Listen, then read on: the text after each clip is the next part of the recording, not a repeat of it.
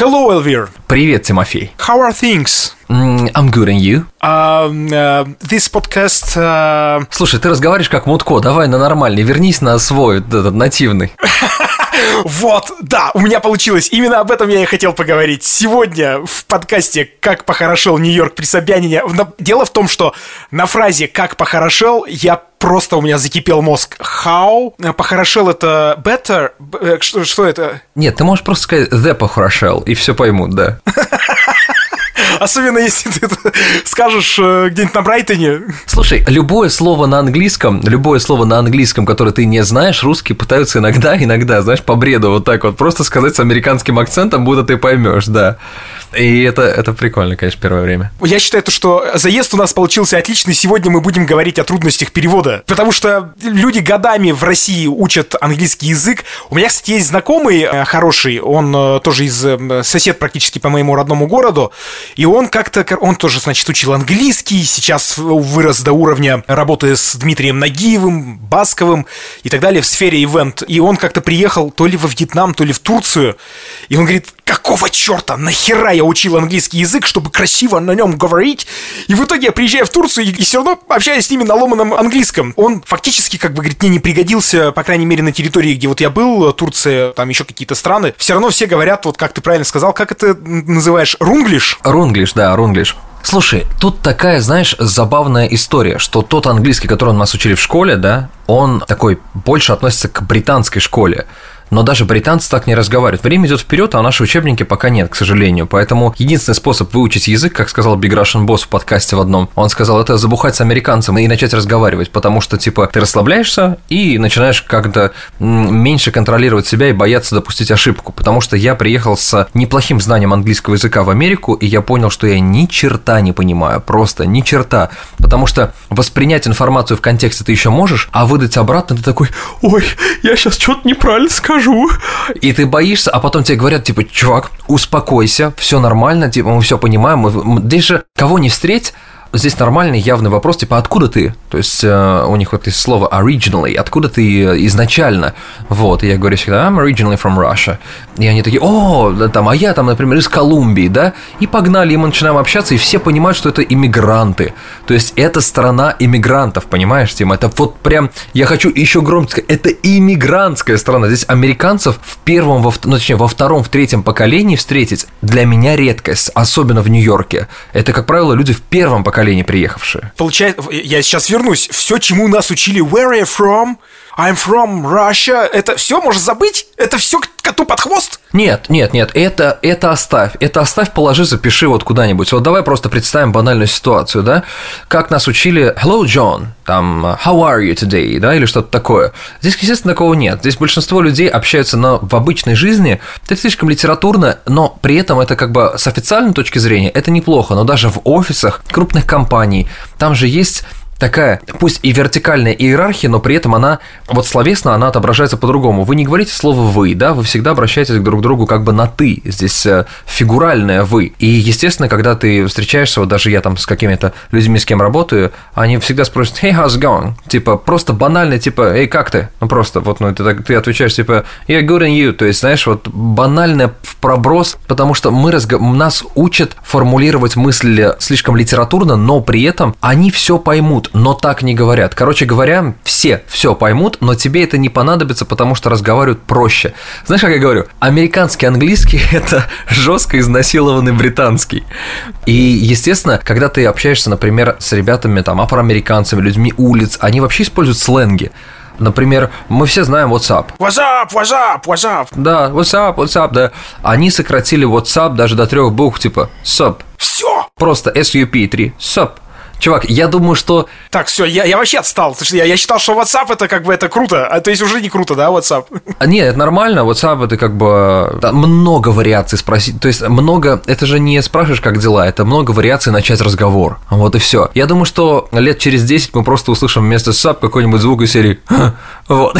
И это, это будет достаточно для того, чтобы типа понять, что с тобой заговорили. Короче говоря, пытайтесь смотреть, наверное, больше сериалов, которые, ну, вот прям про американскую жизнь и желательно какие-нибудь как бы это ни было банально, тинейджерские сериалы. Ну, типа про школу, универы, вот это вот язык, вот это язык. Условно, там, э, поколение 30 плюс, молодое, я считаю, поколение, ну, по крайней мере, как мне кажется, приехав, допустим, в США, я не говорю там про Англию, ладно, мы не можем их сейчас обсуждать, да, здесь мы говорим именно про США. Все то, что в нас вкладывали, вот я, например, помню, ну, я несколько предложений знаю из своего школьного курса, это How are you и May I go out, это когда вот ничего не хочешь делать, надо свалить с урока. То есть, если я в Америке скажу How are you, на меня посмотрят как на кого? Да нет, абсолютно нормально. То есть здесь, как правило, говорят how are you doing? То есть вот, я, или how's it going? Э, какие-то такие фразы, ты их нахватаешься мгновенно, потому что зайдя на первую кассу магазина, где сидит э, человек носитель американского, английского, пусть это даже иммигрант, он э, тебе скажет там hey, good morning, sir, how are you doing? Вот, это такой типа, а, понятно, вот, или hey, how's it going? И ты такой, о, прикольно, то есть, и ты, э, понимаешь, для раскрытия твоего английского, то есть база, она обязательно, ну прямо обязательно, потому что вот это вот, знаешь, хотя бы база существительных действительно для взрослых людей, да, чтобы они знали, вот так тыкая пальцами, да, они тут справятся. Но для разговорного английского ровно год очень крутой момент, когда ты пройдешь этот процесс адаптации английского, и ты начнешь понимать. Вот у меня спустя, например, месяцев 8 наконец пропал страх звонить на горячей линии поддержки чего-то там, или же позвонить, например, в банк, да, либо позвонить в какую-то государственную организацию, потому что я боялся, ведь со мной заговорят на английском, а я боюсь, что я чего-то не пойму, а сейчас я понимаю, типа, без разницы, погнали, звоним. И первое понимание приходит, это контекстное понимание, когда ты понимаешь, о чем идет речь, но, может быть, пропустишь одно-два слова, но в любом случае уловишь главный смысл и ответишь ему, как полагается. Здесь э, никто, знаешь, опять же, хуже жесткого диалекта, например, или жесткого акцента какого-то, нет ничего, поэтому твой, э, там, например, английский, который более-менее без hard Russian accent вот этого вот, да, то есть он будет норм. И поэтому еще нужно, кстати, работать над акцентом, потому что некоторые считают, что, ой, русский акцент это изюминка. Посмотрите а в общении Мелании Трамп, она же из Восточной Европы, не помню точно из какой страны, вот этот акцент считается изюминкой такой, то есть легкий налет не американского акцента, но когда это прям вот «Hey, how are you doing, my friend?» А у меня таких друзей много, и это, это конечно, не есть хорошо. Сейчас, например, у меня старший сын изучает э, английский язык, и мне важнее даже не то, что он его как таково выучит, потому что, оказавшись там, как мне кажется, в среде, он все равно рано или поздно к этому придет, да. Мне важно, чтобы было... Если он в раннем возрасте, угу. он как губка это впитает. Тим, ты даже не представляешь, насколько дети благоприятная почва для впитывания языка. Я вот смотрю на детей, которые приехали, например, там в возрасте 5 лет, и смотрю, как они общаются 7 лет, я думаю, боже, да как это возможно? Почему мозг так костенеет у нас? Мне важно дать ему именно, ну, насколько я это могу сделать, произношение, потому что нам в нашей школе, это я точно помню, никогда не ставили произношение. Все говорили там, ну, я не знаю, the car. Ну, это же ужас, это же ужас просто. Там ну, вместо the говорили the. И это... Ты у Чеботкова видел, нет, в стендапе, когда он шутил на эту тему, да? И когда он говорил, типа, the door, и учительница такая, как ты это делаешь, как ты делаешь это? Скажи, учительница, понимаешь?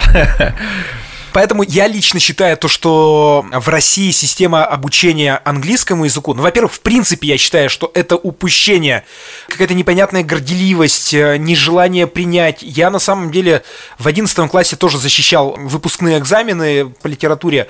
Это были англицизмы в литературе, и я защищал русизмы как раз-таки Ломоносова, да, и я тоже, в общем-то, как бы человек, который там, считает, что в центре Екатеринбурга не надо писать sale, но, блин, во-первых, а, с этим уже не поспоришь, у нас в России вообще свойственны людям перегибы в ту или иную сторону. Есть какие-то вещи, которые, как мне кажется, ну, не нужно перегибать. Но отсутствие знания английского языка не делает нас лучше и э, не выглядит, мы не, не выглядим от этого более гордой страной, горделивой. Мы выглядим дураками, потому что, ну, сколько человек реально в России знает английский язык, хотя он является международным. Когда ты приезжаешь в Турцию, в Египет, и тебе арабы говорят э, с тобой на, пусть там, на условно ломаном английском, но они говорят, и они понимают, и могут мыслить на нем, тебе становится стыдно. Недавняя история чемпионат мира по футболу 2018 года, когда в любой стране, мне кажется, проводимые такие мероприятия, люди вообще не стесняются говорить, пусть даже на ломаном английском. У нас приехали мексиканцы в Екатеринбург. Потому что это способ коммуникации. Это единственный, э, самый главный, пока Китай не,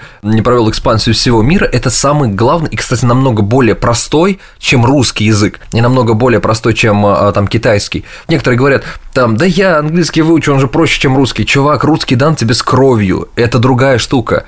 Но английский выучить, я считаю, не так трудно. То есть, ну, на каком-то базовом нормальном уровне Главное просто применить такую вот, вот силу и все остальное. Ты правильно сказал, я вот в чемпионат мира ощутил, что мир един под английским языком. И приезжая сюда, как раз-таки многие отрицают английский, живут там в таких а, агломерациях типа Чайнатаун, где общаются только на мандарине, да, на китайском диалекте, Брайтон Бич, который старается держать русский и а, среднеазиатские языки, там таджикский, узбекский и так далее. Но это не даст тебе попадания в самое главное, в американскую мечту высшую лигу, потому что высшая лига никогда не лежит в этих агломерациях, потому что они дают возможность тебе тупо существовать внутри, купить продукты, сходить в прачечную, пойти к доктору, но все. А большой заработок, он так или иначе во всем мире связан с интернациональным языком, поэтому я всегда вбиваю в голову.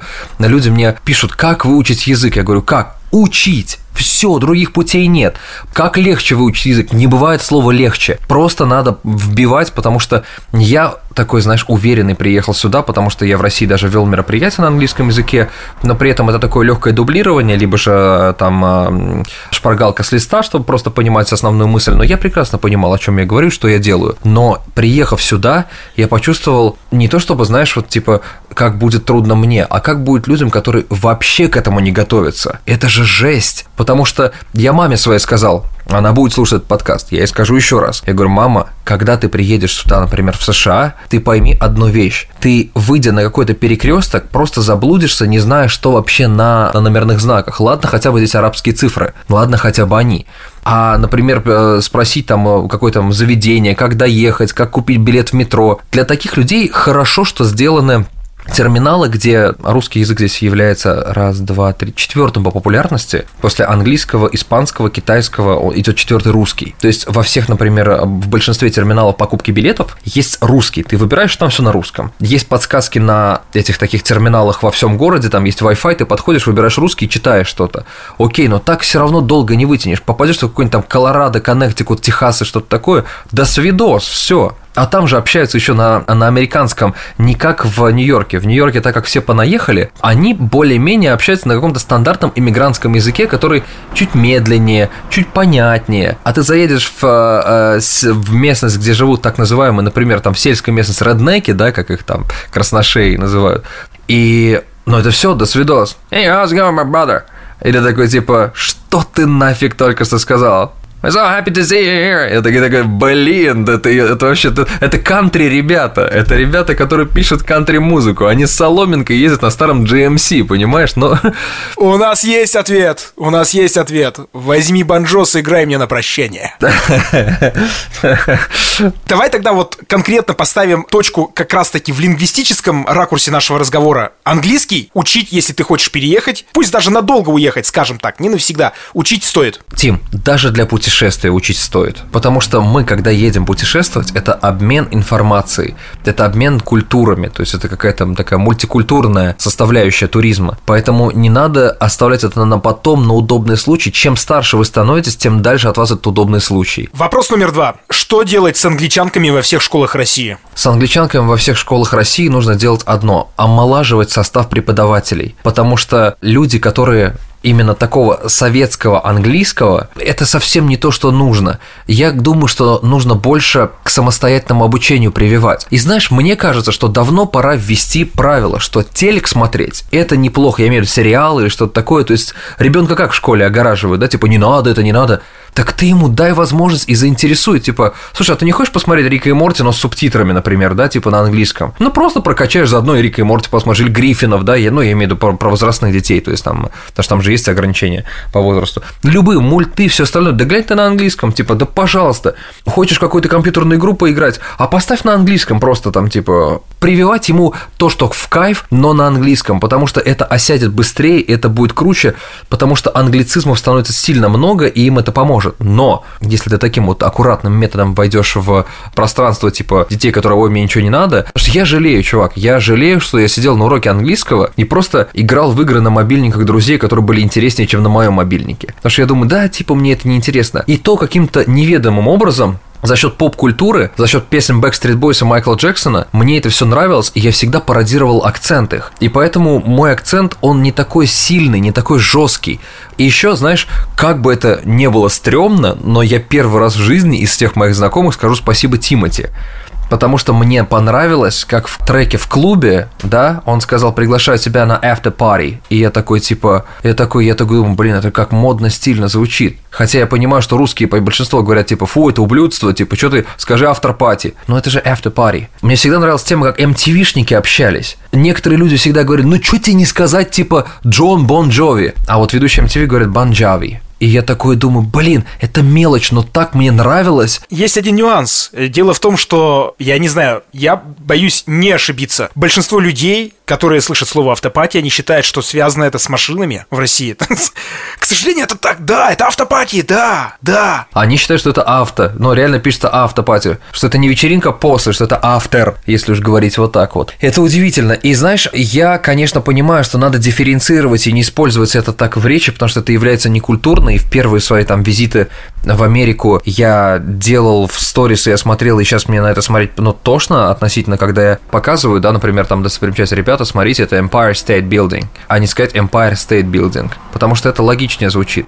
Но когда я буду говорить на английском, я в любом случае скажу It is Empire State Building, вот, или Times Square, то есть потому что мне это очень легко ложится на ум, и этот язык для меня является самым главным, стильным, он, вот он, он для меня стильный, понимаешь? Например, французский я обожаю слушать, он божественно звучит, это лучший язык на земле.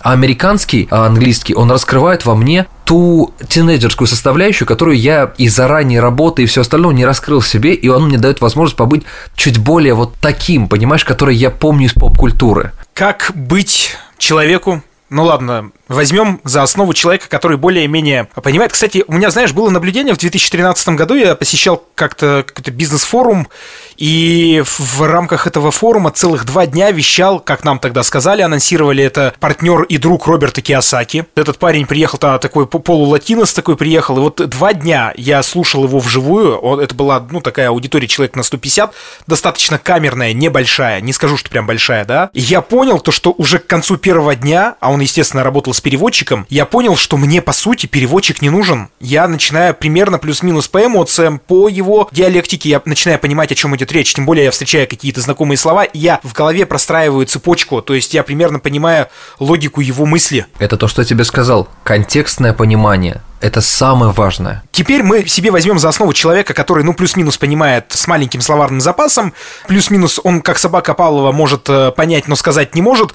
Трудности перевода впрямую. Вот ты говоришь Times Square, это может быть площадь, а может быть квадрат. Snack, Snake э, и куча-куча всего, куча разных слов, которые могут... Я не буду сейчас говорить beach. Как человеку ориентироваться в этом многообразии столь похожих слов и как... Ну ладно, если ситуация будет будет комичной. как не облажаться и употреблять правильно эти слова? В произношении они все равно в любом случае, если ты произносишь их, и тебя американец как бы, он поймет, он поправит, о чем ты говорил, да, потому что очень много слов, которые звучат одинаково. Но все зависит от ситуации, в которой ты это употребляешь. Человек, в первую очередь, мы биологическое существо. Нам главное что? В первую очередь по пирамиде Маслоу обеспечить себя питанием, чтобы мы жили нормально, и жильем. Соответственно, первые две сферы, в которых ты нахватаешься, это самое главное для жизнеобеспечения. Это магазины и это а, что все, что связано с твоим жилищем. Коммунальные услуги и все такое, вот это первый словарный запас. Когда ты походишь по магазинам, это, наверное, первая школа, обучающая тебя. Самый главный страх, с которым ты столкнешься, это когда с тобой заговорит кассир. И вот это главное и самое важное, что заучивает в первые дни жизни америк... ну, американской любой человек. То есть он тебя спросит, как правило, там а, cash or credit, то есть э, он не будет спрашивать do you want to pay cash or do you want to use cash or credit card. Он не будет распыляться, он скажет cash or credit. Это будет сказано под нос, ему без разницы, у него таких, как ты, много. Ты должен понять так, что он тебя спросил, окей, там, do you need a bag? Ну, нужно тебе сумка и так далее. такой, ну, окей. О, Это мой вопрос. Американские кассиры говорят, э, пакет будете брать? А, да, да, да, нет, конечно, есть. Тут только, например, законодательство везде разнится. В плане, например, в Нью-Йорке запрещено беспошлинное использование пластиковых пакетов. Да, вообще пакетов беспошлино. То есть они в любом случае, как у нас будут... Нет, не знаю, у нас они бесплатные сейчас или нет в России. Потому что здесь... Нет, платные, платные. Платные, да, здесь тоже. И вот эта американская мода на двойные бумажные пакеты, это очень круто, потому что они, ну, правда, удобны в использовании, они не захламляют ничего, но у них там так несешь а, в руках. Поэтому вот все картинки в фильмах – это не картинки, это реальная обычная американская жизнь, вот все, что мы видим там. Я думаю, что главное, что нужно сказать сейчас вообще, это, ребят, берите, смотрите сериалы с субтитрами. Нам Netflix такой подарок сделал, то есть какие-то другие сервисы. Просто включайте тот же самый. И знаешь, самое прикольное, когда ты включишь фильм, который ты наизусть знаешь. Это очень важно. Ну вот «Ирония судьбы». Тот же самый «Один дома», «Один дома два». А, «Ирония судьбы» или «С легким паром», ясно. А, ну, известный американский фильм, да, «Ирония судьбы» или «С легким паром», или... А снял Эльдар Рязанов. The, The Никита Михалков Production, можно посмотреть. Но я имею в виду то, что прямо из американщины, потому что они же простые фильмы. Я всегда ориентируюсь на «Один дома», например, да, его смотрели все нашего поколения. Ты можешь его просто в английском переводе глянуть, во-первых, услышать голоса людей, там, либо же, например, «Титаник», который смотрели все. Эльвир, вернемся, слушай, меня очень зацепил момент с э, пакетами бумажными. Это вот те картинки и кадры из фильмов, где идут с бумажными пакетами. Это правда? Да, да, да. Короче, все, что ты видишь в кино, в американском, ничего из этого не вымысел. Все это обычная жизнь. Поднятие руки, подъезд, быстрое такси там вот эти вот э, пакеты, вот эти вот э, метро, где люди стоят с кофе, например, да, и читают книжки, все так же выглядит. То есть, поэтому, когда люди приезжают, они такие, вау, Нью-Йорк такой киношный город, и от этого, кстати, прям вот в ту же сторону, если мы про кино говорим, это лучший нафиг способ выучить английский язык. Возьмите то, что вы смотрели много раз, то, что вы знаете наизусть на русском, потому что сильно контекст не меняется, и просто просмотрите это на английском. Может быть, с субтитрами еще с английскими, чтобы слова запоминать. Ставьте на паузу, если вы не знаете этого слова. Это вам очень сильно поможет, потому что это обычный бытовой язык. Вот это мой главный совет, это круто помогает. Читать английскую литературу на английском языке, ну, я не знаю, Вальтер Скотт, стоит или нет? Или все-таки, по-твоему, лучше воспринимается... Слушай, ну начинать только с уровня интермедиат, я думаю, когда у тебя уже уровень английского нормальный, потому что если ты начинаешь с начального уровня читать английскую литературу прям, ты будешь переводить почти каждое слово, подчеркивать, переводить.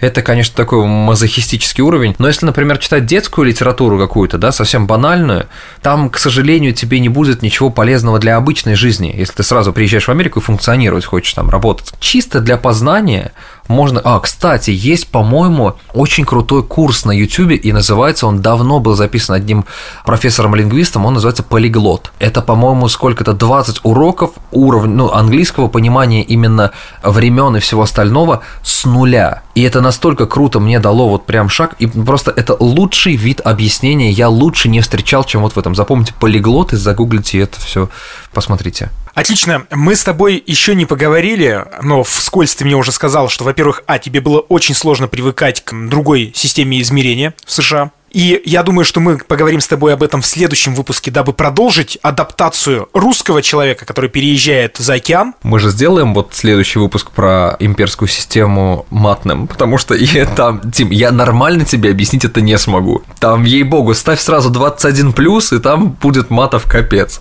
Да, договорились. И, кстати, в следующем выпуске мы его начнем. Мы как-то говорили о том, сколько ты машин поменял за год проживания, хотел сказать, в Екатеринбурге, в США. За год мы обязательно обсудим, как это делается, как э, купить или арендовать машину, насколько вообще развит сервис долгосрочной аренды автомобилей, потому что, в принципе, в России, мне кажется, ну, только компании пользуются лизингом. Да, друзья, слушайте подкаст «Как похорошел Нью-Йорк при Собянине». С вами был Тимофей Остров и Эльвир Галимов. Мы на всех площадках, мы везде, мы скоро вам по почте будем приходить. Поэтому а, слушайте, подписывайтесь, ставьте свои комментарии, мы будем только рады. Обязательно, кстати, лайкайте, это даст обратную связь и нам, и если у вас есть что сказать, делайте это, ну и, конечно, рекомендуйте нас своим своим знакомым и друзьям. Пока!